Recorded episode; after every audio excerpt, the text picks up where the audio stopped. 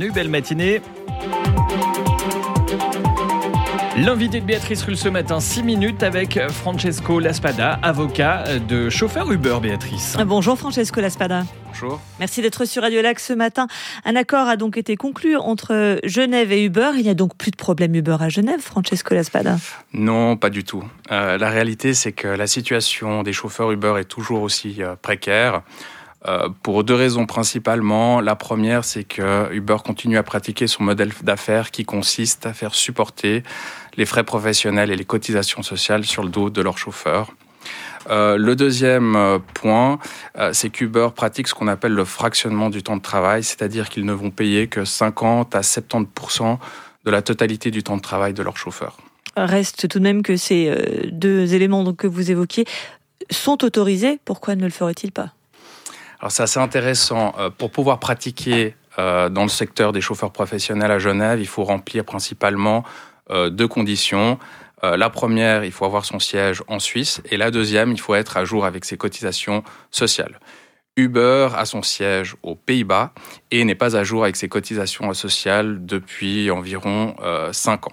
C'était pourtant partie du deal passé avec l'État de Genève. Effectivement. En tout cas, il devait régulariser la situation pour pouvoir continuer à exercer euh, à Genève, en réalité, ils ont fait appel à des sociétés que j'appelle des sociétés relais, qui, elles, sont des sociétés suisses, qui ont leur siège en Suisse et qui n'ont pas ce passif avec, euh, avec les chauffeurs. Et c'est ces sociétés-là qui sont à jour avec les cotisations sociales qui ont fait les demandes pour le compte d'Uber, ce qui a permis en fait à cette société étrangère qui n'est pas à jour avec les cotisations sociales de continuer à exercer en Suisse. Mais alors, euh, s'ils sont pas à jour de leur cotisation sociale, euh, comment se fait-il qu'ils aient l'autorisation d'exercer Pardon, cette question naïve? Euh, je pense que c'est une question qu'il faudra euh, poser aux, aux autorités. Euh, effectivement, en tout cas, selon moi, ça constitue un abus dans la mesure où si on a mis cette condition dans la loi, l'objectif c'est d'avoir des entreprises qui payent les cotisations sociales de leurs employés. Des cotisations sociales qui se montent à environ Alors c'est très difficile à estimer. Je crois que la compte qui avait été payée par Uber, souffert de ma part, se monte à plusieurs dizaines de, millions euh, de francs. Euh, en réalité, euh, de mes derniers échanges avec la caisse de compensation, il est très difficile d'estimer le montant des cotisations sociales dans la mesure où Uber ne collabore pas avec la caisse de compensation en ne leur fournissant pas les informations qui leur permettent de faire les calculs. C'est-à-dire que concrètement, vous dites que la caisse de compensation toque à la porte d'Uber et qu'Uber refuse ou fait la sourde oreille pour donner ces informations-là? Alors, Selon les informations que j'ai reçues, Uber conteste d'une partie la période sur laquelle il doit payer les cotisations sociales et, conteste le euh, montant. Et puis bien évidemment, ils vont pas donner euh, les documents et les informations à la caisse de compensation lui permettant de faire les calculs et puis finalement de percevoir ses cotisations sociales. Euh, on se souvient quand il y avait eu cette solution avec des entreprises tiers qui s'était présenté un petit peu comme du gagnant-gagnant pour, pour les chauffeurs. À vous entendre, on a l'impression que c'est un peu plus compliqué que cela. Alors, en, réalité, pour moi, c'est euh, simplement d'avoir mis des, intermédiaires supplémentaires qui viennent complexifier euh, la situation. Euh, la situation, en réalité, elle n'a pas changé. C'est toujours Uber aux Pays-Bas qui donne les instructions aux chauffeurs, d'où l'application de la loi sur la location de services qui prévoit des normes protectrices spéciales des chauffeurs dans la mesure où toutes ces entreprises entre guillemets, euh, sous-traitantes, euh, finalement, elles n'ont pas de contrôle sur les chauffeurs. C'est toujours Uber Pays-Bas qui, qui, a un contrôle sur ses chauffeurs. Euh, vous évoquez Uber Pays-Bas, mais alors, sauf erreur, il y a bien un Uber en Suisse tout à fait. Mais si vous utilisez votre application, vous verrez que tous les échanges que vous avez sont avec Uber Pays-Bas. si l'application n'a pas changé, par exemple, vos transferts d'argent sont également avec Uber Pays-Bas.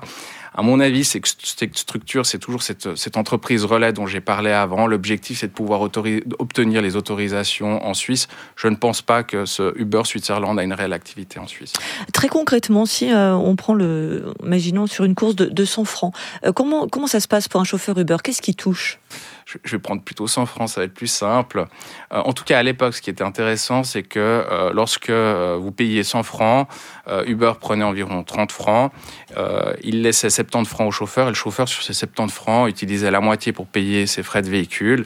Et puis sur les 35 francs restants, il paye encore la TVA et les cotisations sociales, il lui restait plus grand-chose. Euh, aujourd'hui, qu'est-ce qui a changé? C'est qu'aujourd'hui, lorsque vous payez 100 francs, Uber prend environ 25 francs, les intermédiaires dont vous avez parlé avant prennent environ 5 francs, donc c'est toujours la commission de 30 francs dont on a parlé. Et puis sur ces 70 francs, c'est toujours Uber ou l'intermédiaire qui va prendre les 35 francs qui vont partir pour les frais euh, de véhicule.